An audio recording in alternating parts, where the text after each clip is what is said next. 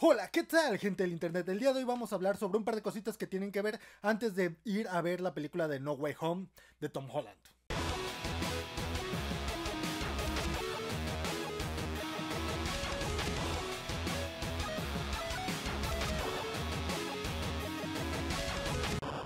Bueno, vamos a hablar un poquito de Spider-Man, vamos a hablar un poquito de la saga con Andrew Garfield, de la saga con Tobey Maguire y de la saga obviamente con Tom Holland.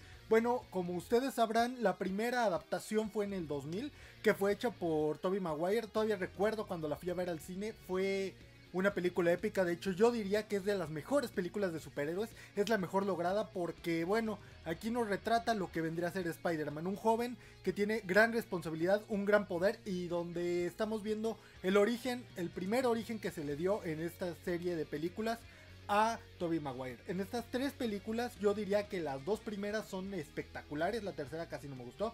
Sin embargo ahí podemos conocer algunos de los personajes que van a salir, como vendría a ser el Doctor Octopus que salió en la segunda película, este también Willa Defoe que fue el primer este, Green Goblin, también tenemos a Frank eh, a Franco que fue Hobgoblin, también tenemos a Sandman y tenemos a este último señor que es eh, Ay, se me olvidó que otro personaje salió. Bueno, básicamente la historia que estamos viendo ahí, estamos viendo el desarrollo de un Spider-Man, de un joven Peter Parker que no tenía poderes, que era una persona que fue bulleada durante mucho, mucho tiempo. Vemos cómo él obtiene sus poderes yendo al laboratorio, vemos cómo él va desarrollando un poquito más de esto que lo que vendría a ser sus superpoderes. Vemos eh, su secuencia de entrenamiento, que básicamente lo que quería era dinero y ahí es donde nos enseña una de las grandes lecciones de vida. Un gran poder conlleva una gran responsabilidad después de que matan a su tío Ben. Básicamente eso es todo de las primeras tres películas. Yo diría que es un héroe bastante bien alcanzado, bastante bien logrado. Y tenemos aquí el desarrollo de Tobey Maguire en cada una de las películas. Del cómo de un principio él decide volverse Spider-Man, como después quiere separar lo que vendría a ser Spider-Man de Peter Parker y al final decide ser Spider-Man porque es el bien común y porque un gran poder conlleva una gran responsabilidad. Después nos vamos a lo de Andrew Garfield. Andrew Garfield, él hace dos películas. Para mí es el mejor Spider-Man.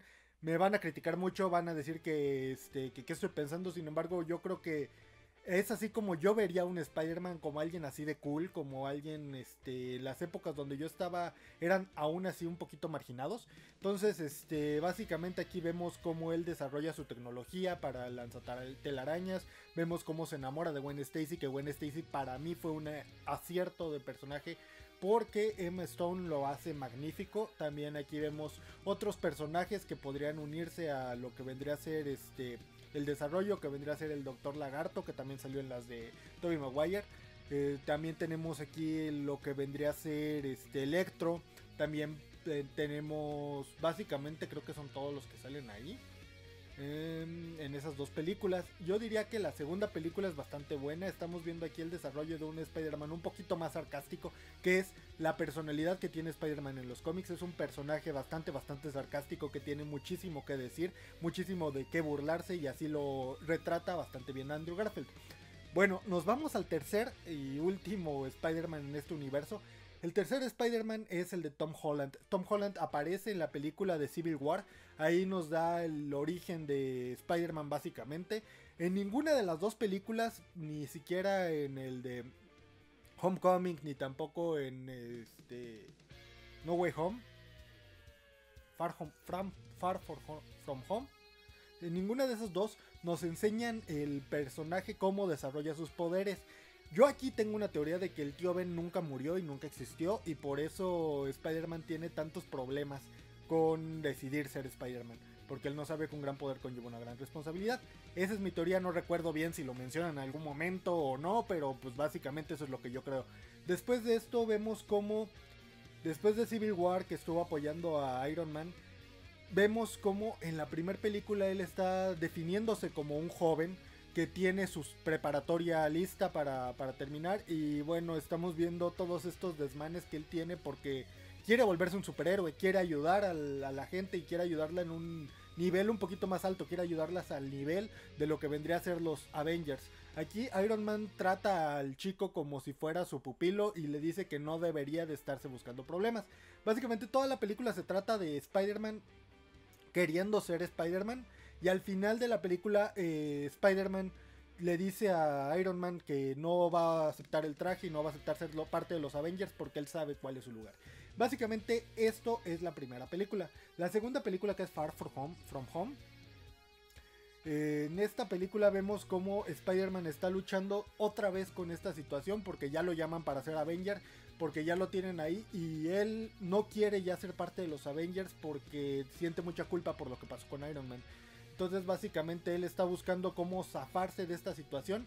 Aquí yo digo que Spider-Man nunca hubiera hecho todo lo que pasó en la película a pesar de ser un adolescente porque es el momento en donde les digo que el tío Ben yo creo que no existió porque si hubiera existido, él nunca le hubiera dado las gafas a ninguna persona que no fuera él. Además que Tony Stark no creo que hubiera dejado unos lentes que los pudiera comandar Spider-Man y dejárselos a quien él quisiera. O que no tuviera un registro de todas las personas a las cuales han trabajado con él.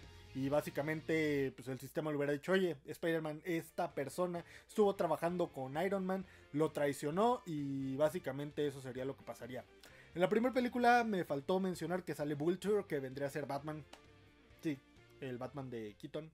Él, lo único que pasa es que él estaba este, limpiando todos los desastres de Avengers y está utilizando la tecnología. Después se vuelve una persona que roba esta tecnología y la utiliza para muchísimas cosas. La utiliza para traspasar paredes, la utiliza para volar y hace su traje. Básicamente, pues es una comedia romántica la primera parte. Yo diría algo así. Y la segunda parte vendría a ser este desarrollo del superhéroe. El superhéroe que ya está buscando cómo un gran poder conlleva una gran responsabilidad. Como MJ eh, se da cuenta de los poderes que tiene Spider-Man. ¿Quién es Spider-Man? También vemos a Misterio. Y al final de esta película vemos cómo eh, J.J. Jameson este, consigue el video que le mandó eh, básicamente Misterio. Donde le dice básicamente, otra vez, voy a decir básicamente mucho, le dice que Spider-Man es Peter Parker. Y aquí es donde se nos viene la revelación final. Aquí es donde viene el tercer acto y el acto final de esta trilogía de películas. Espero que sea un acto final digno. Porque ya sabemos que la primera película sí tuvo tres. La segunda, las segundas películas tuvieron dos. Y esta ya son tres. Entonces bueno. Básicamente hemos estado desarrollando al personaje de Spider-Man. Y ahora sí, Peter Parker quiere separar la parte de Peter Parker de Spider-Man según lo que se ve en los cortos y Doctor Strange lo va a ayudar en esto. Básicamente aquí vamos a ver a los seis siniestros, básicamente vamos a ver al Doctor Octopus, a Green Goblin, también vamos a ver este Electro, salió por ahí en algunas de las imágenes y eh, creo yo que van a salir algunos otros personajes porque ya si vieron Venom y si no la han visto vayan a verla o rentenla, está no sé en Cinepolis Click supongo, esta película nos muestra cómo Venom va, cómo Venom reconoce a Spider-Man y aquí lo estamos siguiendo un poquito del lado de Eddie Brock. Porque Venom recuerda, a pesar de cualquier otra situación que no estuvo en el universo, recuerda a Spider-Man. Entonces, aquí vamos a ver el desarrollo de un Spider-Man ya más maduro, ya siendo una persona donde ya reconoce que él es un superhéroe, reconoce que él tiene que salvar al mundo, reconoce que él ha fallado en varias ocasiones, sin embargo ha tenido esto de desarrollo. Entonces, al final de cuentas, aquí tendremos a un Spider-Man que se enfrentará a todas esas personas. Si ustedes no han visto el leak que se hizo de todas las, las canciones que van a estar en la película, pues yo creo que pues vayan a Twitter. Si no, aquí en este momento voy a decir spoiler alert. A pesar de que no sea spoiler eh, o no la he visto yo, personalmente, voy a empezar a decir un poquito de mis teorías. Entonces, si no quieren ver esas teorías hasta que vayan a ver la película, vayan, véanla y después digan, Mr. G, tenías razón. Bueno, básicamente en el trailer podemos ver cómo MJ va cayendo. En este momento yo creo que Andrew Garfield va a salvarla. Yo creo que sí, básicamente va a redimir la situación de Gwen Stacy y va a decir yo la salvo. Después este, vemos como en el trailer, o digo en el trailer, en la lista de canciones hay una canción que se llama la muerte de la tía May, yo creo que aquí es el punto donde Spider-Man va a asumir el gran poder conlleva una gran responsabilidad, por lo que les platicaba antes que nunca vimos al tío Ben. No era necesario ver al tío Ben porque básicamente nos ahorraron toda esa secuencia de entrenamiento que tenía él. Sin embargo, en esta parte yo creo que vamos a ver cómo Spider-Man decide salvar el bien de muchos contra la beneficio de esta persona. También podemos ver al Doctor Octopus, yo creo que los va a ayudar bastante. Aquí yo les recomendaría bastante que leyeran Superior Spider-Man si no lo han leído. Tengo por ahí los cuatro volúmenes, se los recomiendo muchísimo. En esos cuatro volúmenes vemos como el Doctor Octopus entra en el cuerpo de Peter Parker, se vuelve Spider-Man y crea un Superior Spider-Man. En este momento yo creo que sería una de las recomendaciones que yo les daría para leer también en el origen, este, Poder y Responsabilidad, para el origen de Spider-Man. Este cómic lo pueden conseguir tanto en pasta dura, yo lo tengo acá atrás en edición Smash, como en la edición que nos está trayendo quincenalmente lo que vendría a ser Salvato. Ahí tenemos también Poder y Responsabilidad. Son historias bastante buenas. Es el origen de Spider-Man, bastante bien contado, bastante bien logrado. Y aquí tenemos un par de cositas que aprenderle al personaje. Después de esto yo quisiera ver a Craven el cazador sería una situación épica para mí. Y yo les recomiendo también lo de Craven, leer el cómic de Craven Last Hunt. Es uno de los mejores cómics de Spider-Man, de hecho es el mejor logrado según mi opinión, es el que más me gusta y aquí pueden leer un poquito de él. Para hablar de Venom, podemos también leer Protector Letal, que básicamente en la última película, eh, si vieron Venom 2, si no, pues ya les dije spoiler desde hace rato, no sé qué siguen viendo aquí. Este, básicamente él dice, yo voy a ser el protector letal. Y es una frase épica de la película Venom 2.